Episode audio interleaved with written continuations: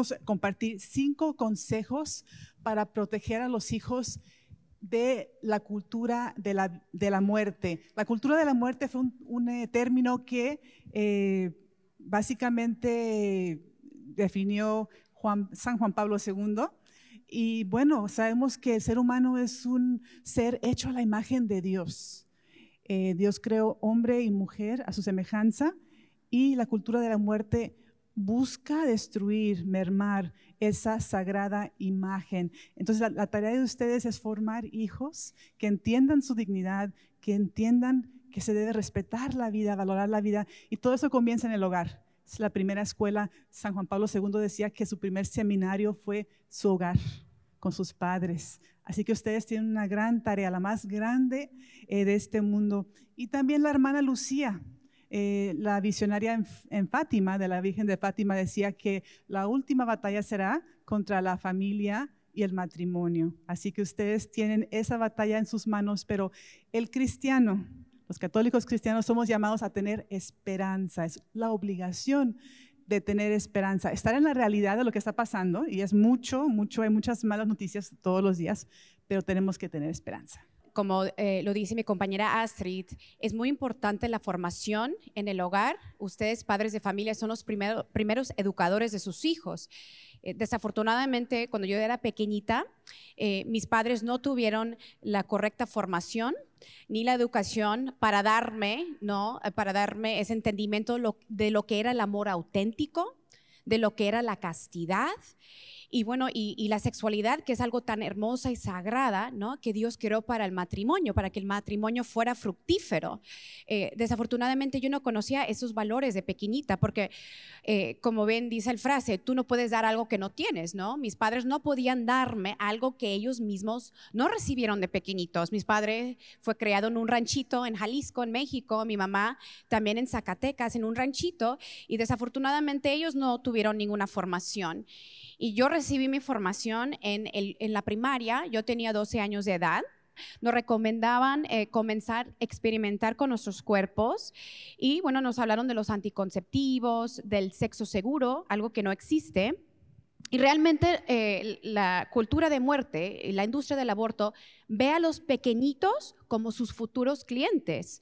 Mira, el enemigo ya no se esconde, eh, el enemigo es descarado en estos tiempos. Yo fui víctima del aborto y de la cultura de muerte por primera vez cuando yo tenía 12 años de edad. Entonces, eh, es muy importante que los chicos eh, aprenden de sus padres y aprenden también a discernir, porque el mundo está lleno de mentiras.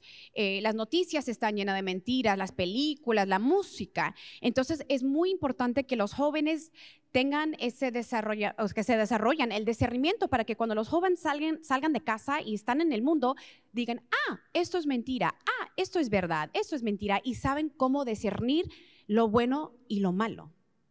El primer consejo para ustedes, padres, es que sean antes que nada padres, antes que sean amigos. Su papel es tan importante, el más importante en la vida de los muchachos. Mi labor del día a día, yo dirijo un centro de ayuda para mujeres embarazadas. Me toca con mis compañeras atender casos de, jóvenes, de mujeres embarazadas que están, muchas de ellas, eh, tristes, confundidas, tentadas por por el aborto. Lo que me doy cuenta que las jóvenes, lo que más les pesa a las adolescentes cuando enfrentan un embarazo en crisis es defraudar a sus padres. Así que realmente les importa mucho lo que los padres piensan, realmente les afecta lo que los padres les inculcan. Ellas, muchas de ellas, aunque sienten la tentación de abortar, saben que el aborto está mal. Qué importante es la tarea de los padres, inculcar los valores, estar hablando continuamente con ellos. Eh, Dios les dio ese papel de autoridad de padres para enseñar. Eh, no debemos de dar esa tarea ni siquiera el catequista de la parroquia, eh, son ustedes principalmente los que deben de estar dando esos temas eh, sobre el aborto, sobre la sexualidad y lo sagrado que es. Eh, tantos temas que ahora se presentan que no pensamos que era algo que las afectara, como la trata humana. Sabemos que muchos jóvenes caen víctima, víctimas de la trata humana. Que ustedes hablen con ellos. Y no estamos peleados con el mundo. No es para que veamos algo y nos escandalicemos. Es para que ustedes vean algo con sus hijos y entablen una conversación. Hijo, ¿tú qué piensas de eso? En base a lo que ustedes les han enseñado, ¿qué piensas? Que ellos piensen, que ellos evalúen y que en vez de estar peleados con el mundo, ellos aprendan a bendecir el mundo, a interceder, a iluminar, a ser luz para el mundo, no estar aterrados ¿no? de salir de la puerta de la casa, sino entender que tienen una tarea, una tarea muy hermosa, misionera.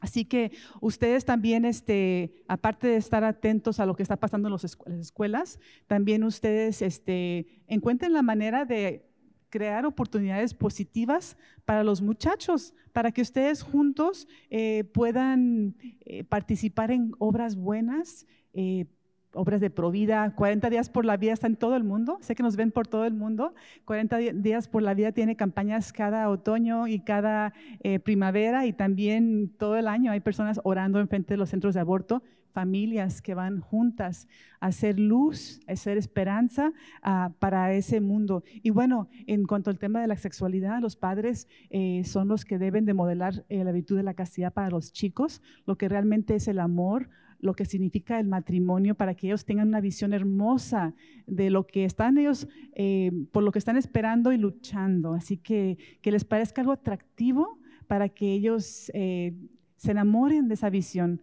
y al vivir su fe católica todos juntos, ellos se enamoren de Cristo, de la Eucaristía, eh, de María y que caminen de la mano, viendo como sus padres, padres caminan de la mano de, ellos. Muchos padres de familia después de mis conferencias me preguntan, Patricia, ¿a qué edad debería de, hablarle a mis hijos sobre el aborto? Porque pues claro, eh, pues hay unos chicos, es, un, es, un, tema muy pesado y pues hay pequeñitos en el hogar, ¿no? Y bueno, hay que comenzar con hablarle a los niños sobre la belleza de la maternidad, del embarazo, ¿no? Explicarles cómo el bebé va creciendo dentro del vientre materno, que el niño ya tiene un angelito de la guarda que lo está cuidando, lo que dice Dios sobre la vida. Hay muchas eh, sagradas escrituras donde Dios habla de la dignidad humana desde, el, desde el momento de la concepción, como la enunciación de la Virgen Santísima, por ejemplo, también cuando la Santísima Virgen visitó a su prima Isabel y los dos bebés eh, eh, saltaron de gozo en el vientre, ¿no? Eh, pero también a los varones hay que hablarles sobre la belleza de la paternidad.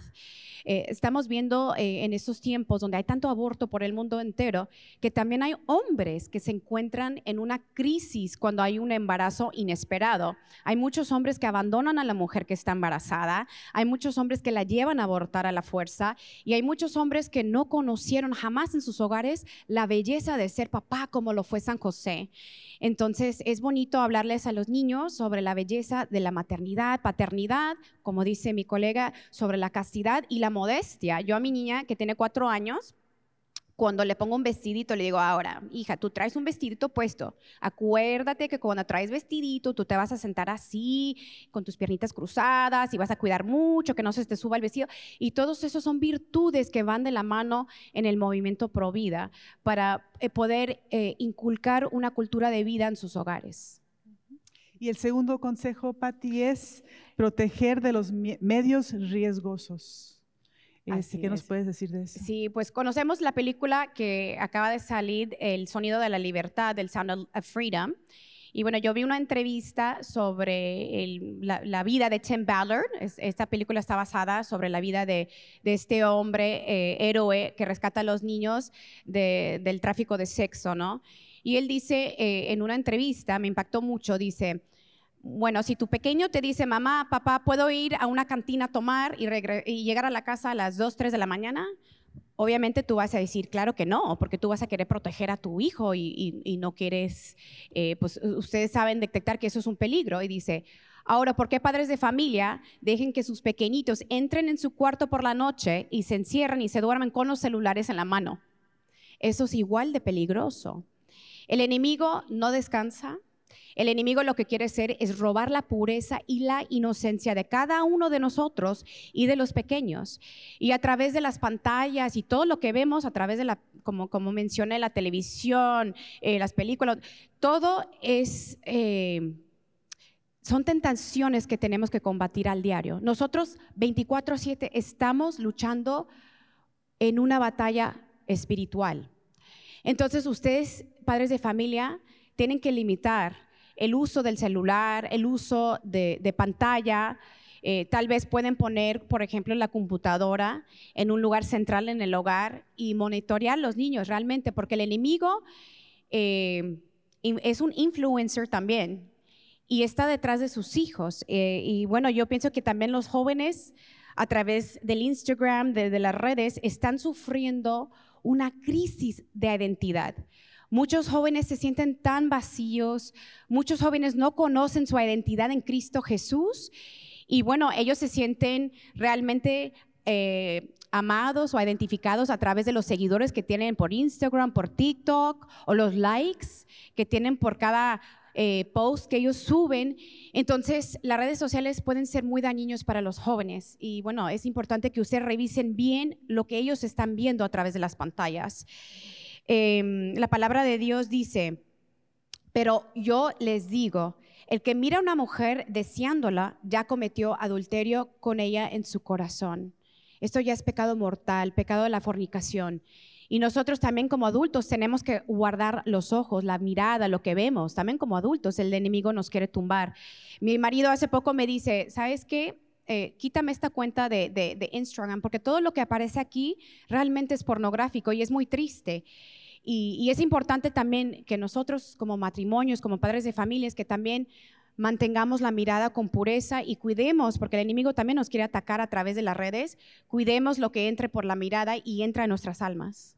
Sí, Pati, es muy cierto. Los jóvenes buscan amor, buscan afirmación. Las redes sociales son, o sea, es un diluvio de todo lo, de, una tensión mala, no es buena. Este, y por eso mismo en el hogar el joven debe sentir amor de sus padres, cariño de sus padres, afecto, abrazos, afirmación, sobre todo las, jovencitas de sus padres, de sus hermanos, que de ellos encuentren el cariño, eh, la afirmación, de que son lindas, de que son buenas, de que valen por su corazón, eh, todo eso, porque si no los jóvenes van a mendigarlo en el mundo eh, y el mundo es les tiende trampas. El aborto que enfrentamos en este mundo, que es el, la manifestación más grande de la cultura de la muerte es el aborto, tiene su raíz en otros pecados, eh, principalmente ese de la modestia, la falta de castidad, pero la que empieza con la falta de modestia. Entonces, que esos jóvenes tengan ese afecto en sus hogares principalmente para que no vayan a buscarlo en otro lugar donde pueden ellos perder su alma tristemente y que se enamoren de María. Eh, me acuerdo tanto de una joven que fue a un campamento pro vida de adolescentes en Los Ángeles donde vivo yo y este, se enteró sobre la Eucaristía, de que realmente era Jesús que estaba ahí queriendo unirse a su alma todos los días en la Eucaristía, realmente presente Jesús. Y ella descubrió que podía ir a misa todos los días, una quinceañera increíble, y le pidió a sus padres que le llevaran a misa, que quería ir a la misa. Entonces, los jóvenes están buscando algo grande, algo, algo por qué luchar y el amor verdadero que es, que es Dios. Claro, y las tentaciones no son pecado. Eh, lo que es pecado es consentir la tentación. Entonces, también, padres de familia, importante eh, entrenar a sus hijos cómo poder combatir esas tentaciones cuando ven algo impuro. Por ejemplo, eh, yo fui a, Miami Beach con un grupo de Provida y, y bueno, nos fuimos a cenar a un restaurante y bueno, de verdad, las chicas que estaban en ese restaurante, y yo pienso que la mayoría estaban casi desnudas. Y un amigo mío eh, estaba allí y, yo le dije, pobre de ti, porque hay tanta tentación, ¿no? Alrededor. Y dice, ¿sabes qué, Patricia? Yo hice un pacto con varios amigos míos. Cada vez que vemos a una muchacha inmodesta, o vestida casi semidesnuda, lo que hacemos nosotros es rezamos un Ave María por ella y por su alma y por su pureza. Y eso nos ayuda también a nosotros mismos. Y se me hizo algo tan lindo ese detalle, cómo combatir la tentación. Pero no son pecados las tentaciones que nos, que nos lanza el enemigo, sino consentir esa tentación. Ahí sí caemos en pecado. Entonces es importante también ayudar a sus hijos a combatir esas tentaciones porque van a llegar y van a llegar al diario. Eh, y es importante que ellos sean como soldaditos de Cristo y saben cómo proteger su pureza. Y hablando de pureza y bueno, también de, sí, de la castidad, eh, el noviazgo. hablar sobre cuándo es el momento ideal para, para entablar una relación, eh, qué es el noviazgo, para qué es. Eh, principalmente es para discernir el matrimonio. Entonces, que los chicos entiendan eso, que el momento que quieren tener novia o novio es el momento que están ellos discerniendo si se deben casar o no con esa persona. Y, si no están listos para este, poder considerar el matrimonio, no es el momento para estar eh, sí, buscando o teniendo novio o novia. Eh, eso es muy importante, pero también es bonito la práctica de que los padres que tengan hijos que tienen esa vocación llamado al matrimonio, que ustedes empiecen a orar por esas personas, los futuros esposos de sus hijos. Eh, pidan por ellos, que sus hijos sepan que ustedes están pidiendo por esa persona. Qué hermoso, porque los jóvenes ni se imaginan, o sea, piensan que algún día se van a casar, pero no se pueden a pensar que esa persona ya existe, o sea, ya existe esa persona que también está luchando en el mundo. Y qué hermoso que los jóvenes, chicos y chicas, empiecen a orar, si es que son llamados al matrimonio, por esa persona eh, que ya existe. Así que están diciendo un sí al sueño de Dios para ellos, para así que sea más fácil decir un no para lo que ofrece eh, el mundo. Sí, importante también ver banderas rojas en el noviazgo. Porque, bueno, tal vez alguien pueda salir con una chica o chico católico, pero realmente esta persona te acerca a Dios o te aleja de Dios. Yo he conocido muchas jóvenes que me dicen, bueno, yo estoy saliendo con un chico eh, católico, pero mira, estoy tambaleando en mi pureza, en mi castidad. No estamos viviendo la castidad de nuestro noviazgo. Entonces, eh, eso es muy importante, también tener conversaciones con tu pareja sobre la vida sobre eh, la familia, cuántos hijos quieren tener, están abiertos realmente a la vida. Yo he conocido eh, matrimonios eh, y, bueno, eso lo descubren ya, después de casados, ¿no? Que uno de ellos, uno de los cónyuges, no quiere tener hijos, está cerrado a la vida. y todos estos temas son tan importantes para el discernimiento, para el matrimonio. yo me acuerdo, Astrid, cuando yo, yo, estaba joven, yo le pregunté a mi mamá, mami, ¿cuándo puedo tener novio? Ay, cuando cumples 15 años. y pues no, realmente yo pienso que cuando los jóvenes llegan a una edad muy madura y entiendan que cuando conozcan a alguien que les guste y sean amigos, la persona tiene que decir, yo me puedo ver casada o casado con esta persona y ahí es cuando comienza el noviazgo. No es para probar o a ver qué pasa con el chico o chica, me gustó, pero realmente es cuando llegan a una relación madura en la amistad y la persona diga, yo me puedo ver toda la vida hasta la, que, la, que la muerte nos separe con esta persona. Eso es eh, donde debería de comenzar un noviazgo y las encuestas demuestran que los jóvenes que pasan su preparatoria, que están en etapa de adolescencia y están dedicados a los estudios, al deporte, a hacer actividades, que no están eh, envueltos en relaciones donde también puede haber falta de castidad, eh, tienen más éxito, tienen más, son los que sobresalen en sus estudios, que tienen, que tienen sus, logran sus carreras, logran después casarse bien y todo. Así que todo lo que ustedes puedan hacer para orientar a sus chicos para que tengan también buenas amistades. Los amigos, ya saben, está, está el dicho, ¿no?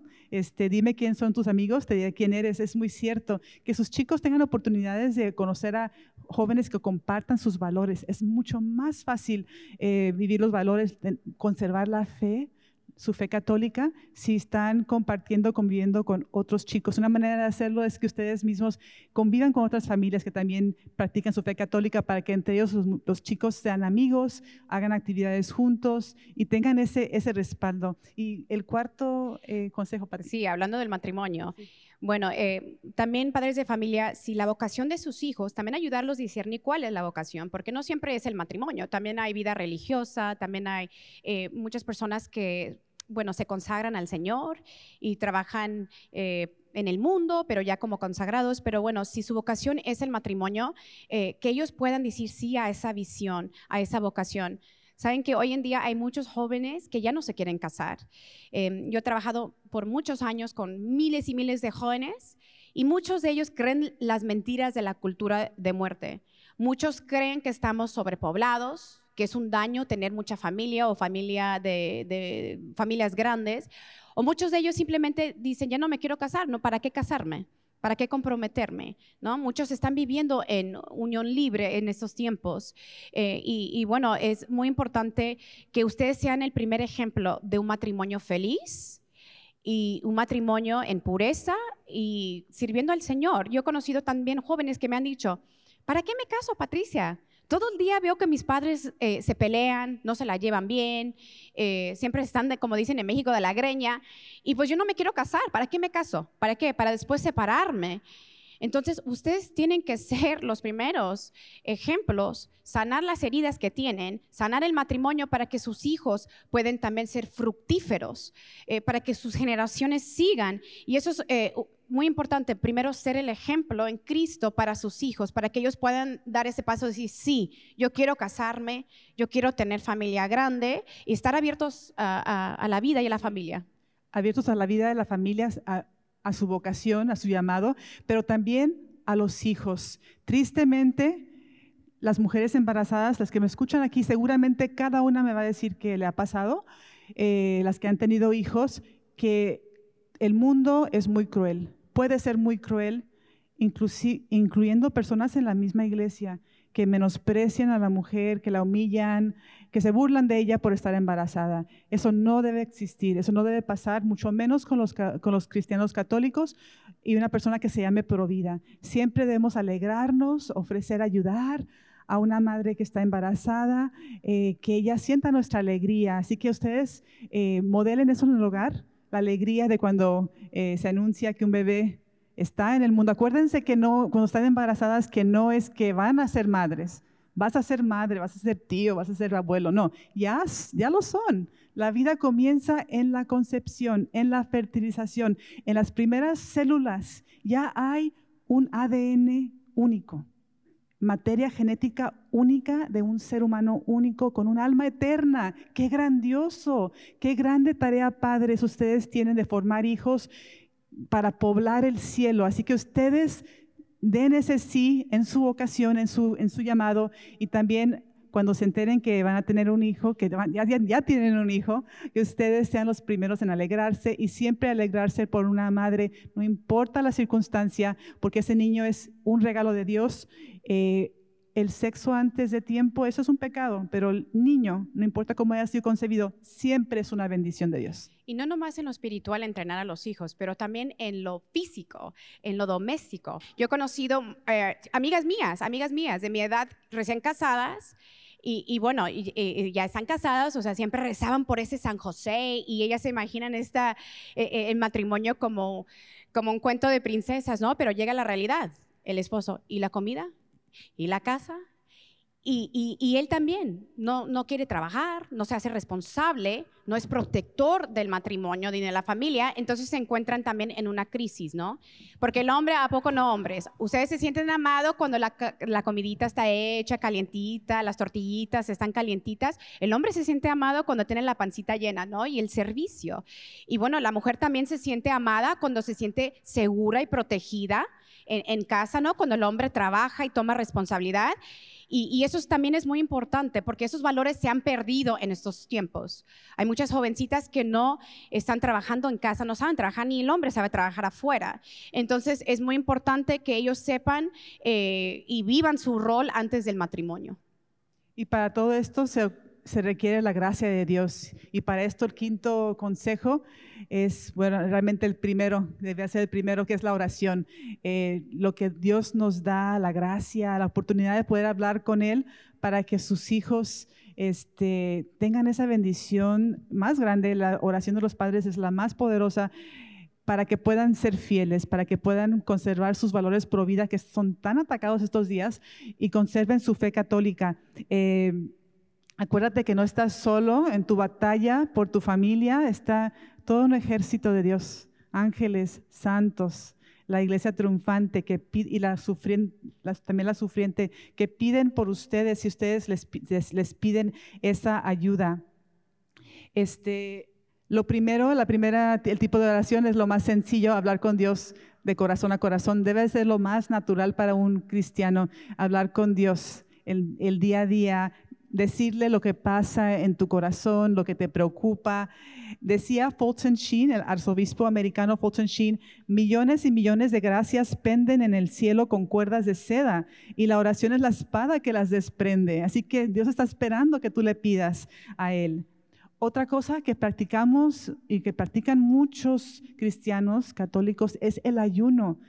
Orar con tu cuerpo. Jesús lo dijo en el Evangelio, que hay demonios que no salen sino con el ayuno y la oración. Así que ese sacrificio que tú puedas hacer de la manera que tú lo puedas hacer con amor es muy poderoso. Lo más poderoso, la oración más grandiosa es la Santa Misa y la Eucaristía.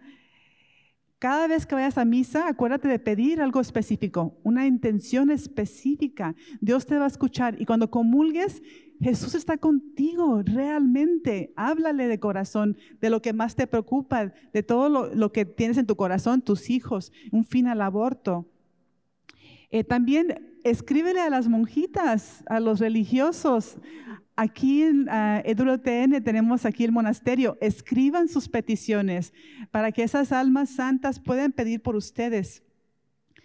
El Santo Rosario y devoción a María, enseñen a sus hijos a hacerlo. el rosario familiar, qué, importante es. Ni tenemos idea el poder que estamos desatando con esos, eh, esas oraciones. Eh, ofrecer sacrificios. ¿Quién no sufre? ¿Quién no tiene alguna molestia, dolencia, algo que te, que, te lleve, alguien que te lleve la contraria en el trabajo? Algo, ofrécelo, ofrécelo. Este, el ayuno es poderoso, pero uno no tiene que buscar el sufrimiento, ya está, está al orden del día, así que ofrézcanlo. Eh, la beata Chiara Chiara Luciana Bedano, ella es una joven italiana, era una joven italiana que murió a los 18 años de un cáncer eh, de huesos que era muy doloroso. Ella no desperdiciaba sus, sufrimientos, lo hacía con, amor por las almas y su rostro siempre estaba radiante, aunque ella sufría y rechazó la morfina para poder no tener dolor, porque ella quería sufrir lo máximo para las, para las almas. Bueno, una gracia muy especial que Dios le dio, pero podemos imitarla de alguna manera para que nuestros hijos tengan las gracias que necesitan. Y la confesión frecuente, la confesión frecuente, que sus hijos los vean a ustedes también yendo a pedirle perdón a su Padre Celestial, que ellos aprendan ese hermoso hábito de ustedes, esa humildad de ir a confesión.